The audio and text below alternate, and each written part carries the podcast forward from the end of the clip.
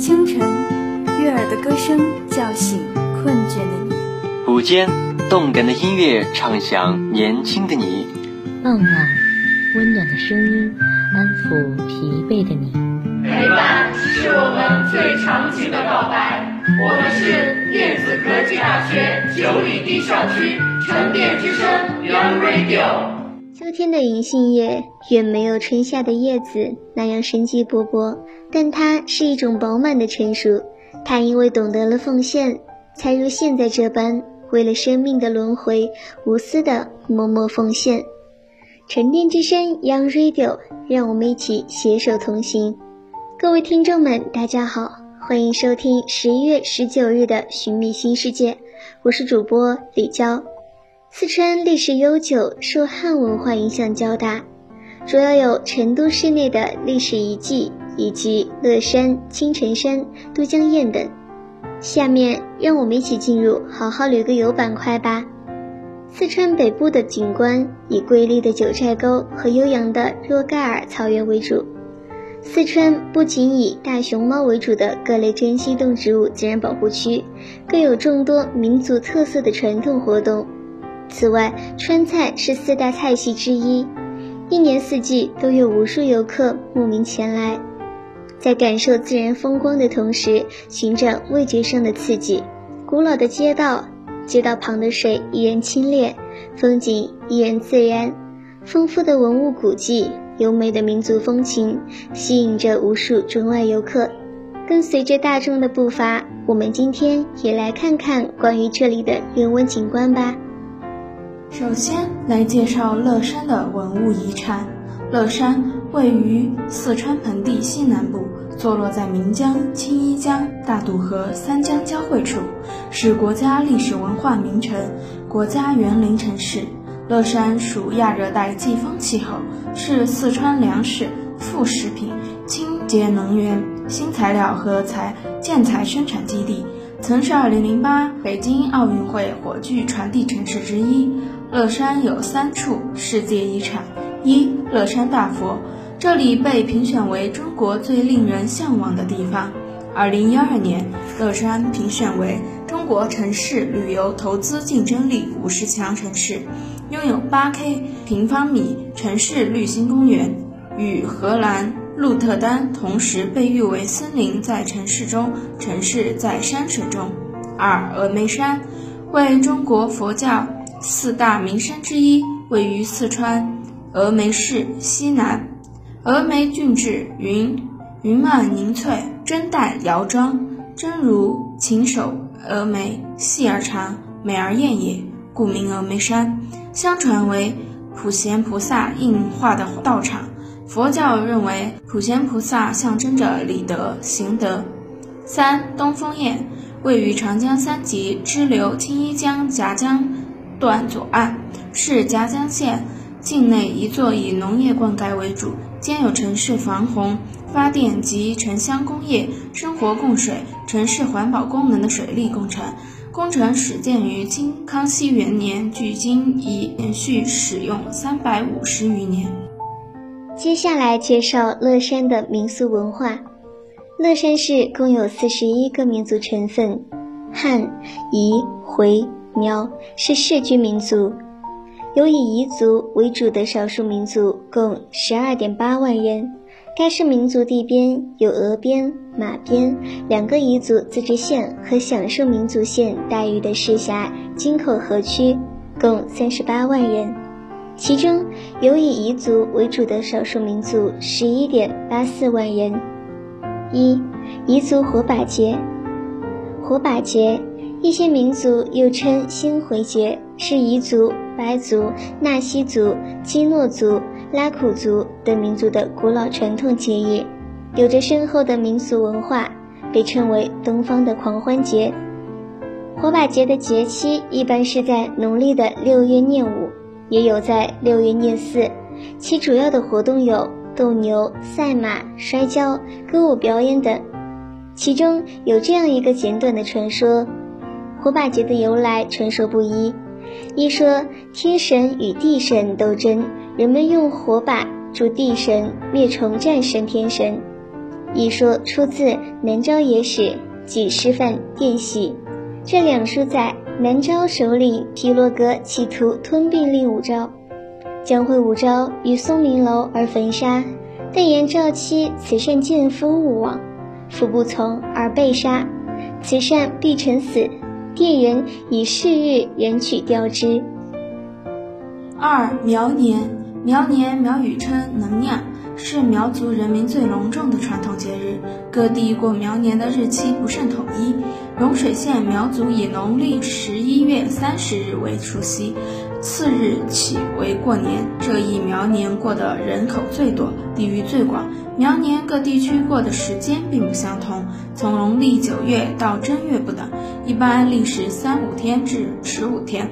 年前各家各户都要备丰盛的年食，除杀猪宰羊牛外，还要备足酿糯米酒。年饭丰盛，讲究七色皆备，五味俱全，并用最好的糯米打年巴，互相宴请馈赠。三回族古邦古尔邦节是回族两大节日之一，又称宰牲节，与开斋节并称为伊斯兰教的两大节日，是阿拉伯语尔伊德艾多哈的意义，亦称古尔邦节。古尔邦意为献祭、献身。为朝觐功课的主要仪式之一。由于古尔邦与肉孜节的日期与公历之间的差异，使这些年节有时候是在冬天，有时候也却又是在夏天。季节不同，节庆的色彩也不同，这就使得年节也异常的多彩。最后。来介绍关于这里重大的博览会节日，有四川国际旅游交易博览会、中国西部不锈钢产品交易博览会、四川国际峨眉武术节、峨边干摩阿纽关注彝族等。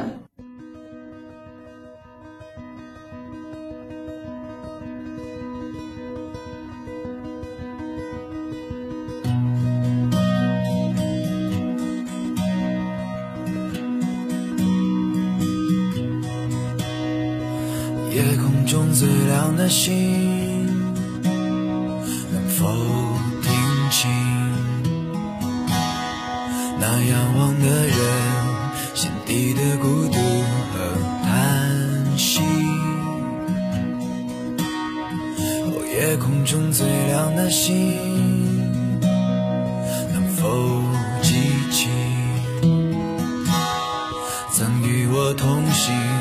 消失在风里的身影。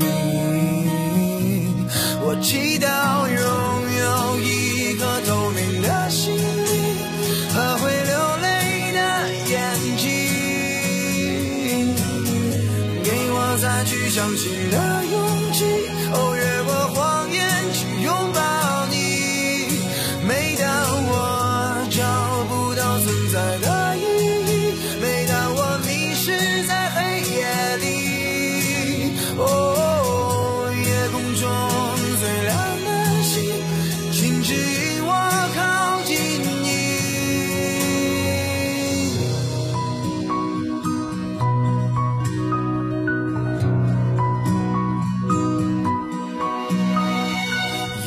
中最亮的星，是否知道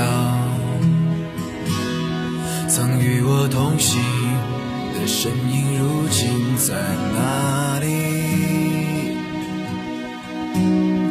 哦，夜空中最亮的星，是否在意？是等太阳升起。是意外先来临，我宁愿所有痛苦都留在心里，也不愿忘记你的眼睛，给我再去相信的勇气。哦，越过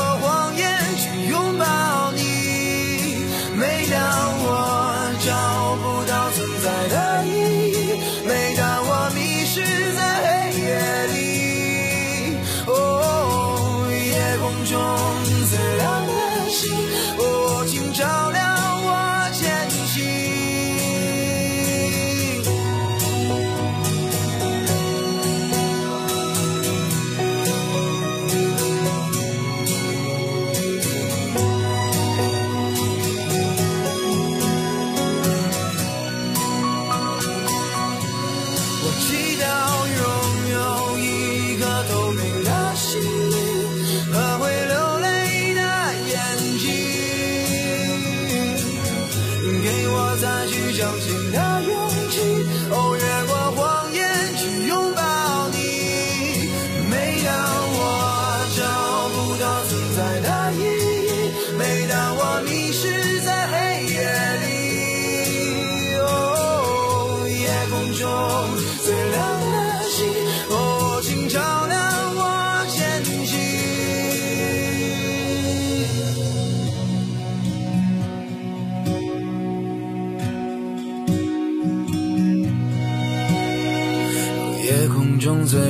心，能否听清那仰望的人心底的孤独和叹息？欢迎回来，这里是城电之声 Young Radio 寻觅新世界栏目，我是主播李娇。接下来，让我们一起进入好好吃个饭板块吧。那一摸在街巷深处的七夕枷锁，那开设的风味小吃餐馆，不仅是旅游胜地，还是美食街王国。无论在古城大街小巷的摊边，还是在某家的小饭馆，你均可以尽情享茶，一苦二甜三回味，大可在包揽着美食的同时，来一场美食之旅。现在为大家推荐一场必吃的美食，不可错过的餐桌美食：一、麻辣牛百叶。牛百叶也叫毛肚，是种很有嚼头、口感极佳的食材，有补益脾胃的作用。多年以前，人们是不屑于关注和食用像牛百叶、猪下水等这些东西的。后来，可能人们按照以形相补的理解吧。渐渐的，这些家畜身上的零碎也渐渐的变得洛阳纸贵了，连着做了些素菜吃，吃的口都疲乏了。借用李逵的话说，口里都淡出个鸟来了。做个荤菜吃吃吧，嘴真是馋了。二、卤水鹅胗。鹅胗即鹅胃，形状扁圆，肉质紧密，紧韧耐嚼，滋味悠长，无油腻感，是老少皆喜爱的佳肴珍品。鹅胗的主要营养成分有碳水化合物、蛋白质、脂肪、烟酸、维生素 C、维生素 E 和钙、镁、铁等矿物质。最简单的方法就是用现成的卤水直卤了。三、闽南特色吃食小肠灌葱。虽然我没有去过太多的地方旅游，但凡是到一个地方，我最大的兴趣就是了解当地的一些风俗和品尝当地的特色美食。这个美食它不用亮丽的造型，不用高档的摆盘，它可以是巷子口，可以是路边摊，也可以是扁担的货担，哪怕是一个古老的一碗，一双破旧的筷，上面都浸透了美食美味。无论酸甜苦辣咸香色，每一味都有属于自己的无可替代的回味。小肠灌葱是一个很独特的吃法，特点在于清甜而鲜美，深受闽南人们的喜爱。也许它不是你的菜，也许你也会跟我一样喜欢上它。鸭杂米粉，每次爸爸妈妈吃鸭子时，都是将鸭杂分和其他食材共作为一道美食。家里有种野生育苗，炒鸭杂就特别的好吃，还有煮粉条也是一道好菜。而南京的鸭血丝就像是道特色小吃。家里有米粉，就这样做了，非常的清淡鲜美。米粉一百克，鸭杂一份，鸭血一份，西兰花适量。配料：姜、葱、黄酒、精盐各适量。一定要尝尝的特色小吃，一京味小吃。切糕为北京著名的小吃，由糯米或黄米面制成的糕，多或以红枣或豆沙刀切零售，故此而得名。二馋嘴小吃韩式炒年糕，喜欢看韩剧的一定会对韩剧中路边摊上的炒年糕记忆犹新。韩国路边摊上的炒年糕红艳艳的从锅中盛出，大家头碰头用牙签戳起来，趁热往嘴里塞。炒年糕酸甜辣糯，吃起来比年糕片更 Q 更糯，不仅是韩剧中男女主角约会的必备道具，也是我们在家小酌的最佳选择。三、客家小吃清蒸萝卜丸。客家萝卜丸子是一种很美味的丸子，油炸的可以直接食用，也可以用来做汤或炖菜、烧菜，具有爽口、香脆等特点。今天上一道清蒸的，其实它叫开锅萝卜丸。和开锅肉丸是过年过节必备的美食，在每周都是用肥瘦相间的肉来制作，添加了木薯粉，外观像水晶一样晶莹剔透的，很是诱人。用瘦肉来制作，可谓是低脂又健康。四馋嘴小吃，苹果土豆。苹果土豆饼是一道新式口味的甜点小吃。用土豆和苹果配上糯糯的糯米粉，外皮焦酥，内里香软清甜，可以给你一种不一样的新鲜口感。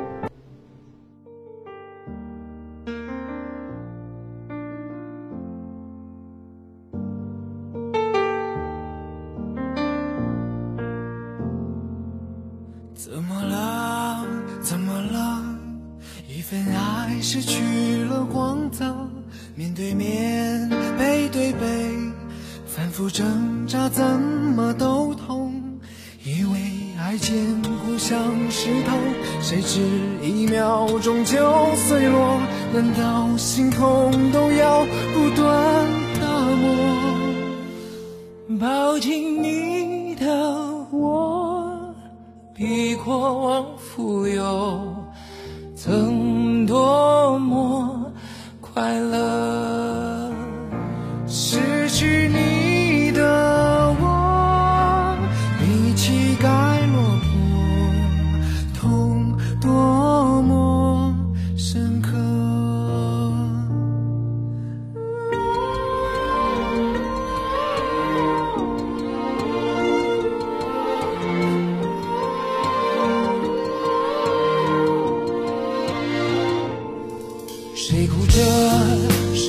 着，一人分饰两个角色，越致命越折磨。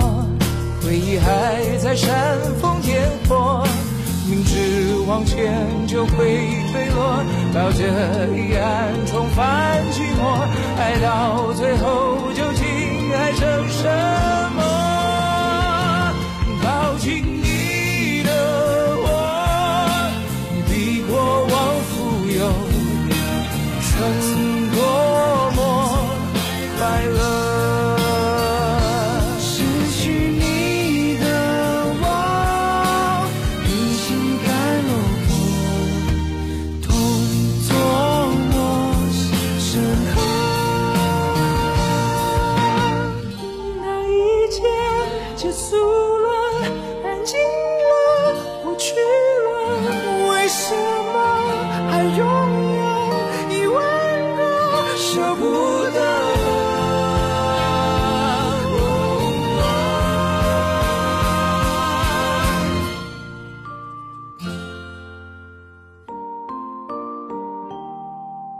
谁又能感伤？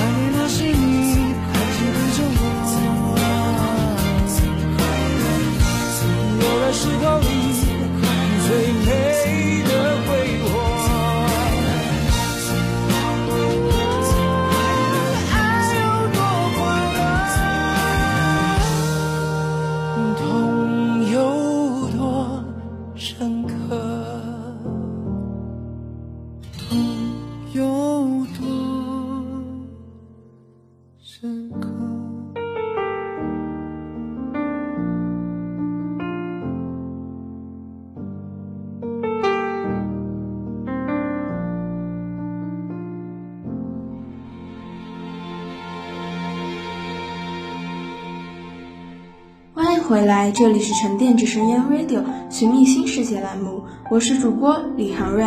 接下来，让我们一起进入最后一个好好旅个游板块吧。这个周末，让我们一来一场说走就走的旅行，去感受一个浏览观赏之旅吧。成都都江堰的秘境，一宝瓶口。宝瓶口位于离堆脚下。为内江引水咽喉，是李冰当年开凿的一条宽二十米、高四十米、长八十米的口子，形如平静，故称宝瓶口。内江水冲到这里，被离堆迎头顶托，形成淹水河旋流，使水更澄清，然后入口。在洪水期，则迫使内江不至大量涌入狭窄的宝瓶口，只好随着旋流回涌。从飞沙堰排向外江，起节制闸的作用，确保成都平原安全。这样一处宝地，我们怎能不观看一番呢？二分水鱼嘴，这里因其形如鱼嘴而得名。它昂头于岷江江心，把岷江分成内外两江，西边叫外江，俗称金马河，是岷江正流，主要用于排洪。东边沿山脚下的叫内江，是人工引入水渠道，主要用于灌溉。这是一个怎样的原理？我们相约去亲临吧。三二王庙，古建筑群坐落在京都江堰西门外的玉垒山路，原为望帝祠。齐明帝时。益州刺史刘继廉将望帝祠迁往郫县。齐明帝建武元年，为纪念中国都江堰的开凿者秦蜀郡太守李冰及其子二郎修建都江堰的崇功崇伟功德，将原望帝祠加以改建，更名为崇德庙。宋以后，李冰父子相继被拉封为王，因此又改称为二王庙。庙内有李冰和二郎的塑像，石壁上嵌有李冰以及后人关于治水的格言，被称为《治水三字经》，有这样写：二王庙的平息，下面就讲这平息里的其中之一，其余的大家有想法自己去看看，体会体会。平西二王庙，寒江雪，整玉垒云，浮闽江水，数界活几经，依旧垂魏还庙貌。一门赤血，千载金汤，看稻粱万里，至今梨树养神功。这个一起笔就单刀直入，切准了二王庙的地理位置。但转笔又说，即便是靠山面水，这么优越的福地，也难免遭到破坏。据当地人介绍，二零零八年大地震，二王庙也在劫难逃，惨遭灭顶之灾。图文资料显示，几乎是面目全非。目前我们所看到的二王庙是震灾过后重新修建的。下笔回过头来追溯二王的治水功绩，李冰父子身负重任，为国计民生不遗余力，成就这千古不灭之功勋，至今依然造福万民，这是我们永恒感恩的原因。这个联特点在于干脆利落，不满不知，气脉畅达，庄严肃穆。深得妙语连三昧。最后科普一下小知识，很多事情我们习以为常，但却不知来源。今天小编为你揭秘四个有意思的历史缘由。一、回复姓氏为什么要免贵？在夏商周之时，姓氏分为二，男子称氏，女子称姓。通志氏族略有云。贵者有势，贱者有名无势。姓用来区别婚姻，同氏不同姓可通婚，同姓不同氏不可通婚。秦统一以后，姓氏合二为一，因姓氏还是贵者，所以往往要问贵姓，而有人问贵姓才能回答免贵姓某。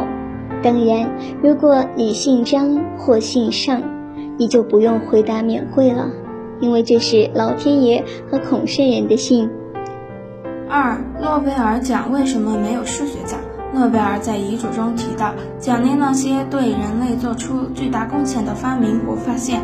他不认为数学是人类可借以得意的实践科学，因而数学被排除在诺贝尔奖之外。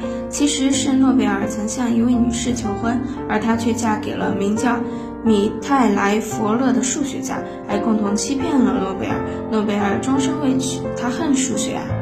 三本命年为什么要穿红？风水为理学认为，逢本命年时，生肖守护神要去天庭参拜，按现在的说法就是述职，这时对人的保护就会减弱，妖魔邪魅就会趁虚而入。红色能够去灾避邪，这与过年贴春联的来历也有关联，所以人们用穿红衣服、系红腰带来去灾避邪。后来被人们发扬光大，连内裤、袜子都要穿红色。四百姓百家姓开头四姓为什么是灶前孙李？明清文献记载，百家姓是宋朝初期由一位吴越地区的儒家学者最先编辑，所以他用了当朝皇帝的姓氏为第一姓。五代十国期，吴越国的国王姓钱，孙是宋朝皇族妻妾的姓，李是后唐皇帝李后主的姓氏，这就是百家姓四头开头四姓的赵钱孙李次序的由来。感谢大家收听沉淀之声 Young Radio，寻觅新世界。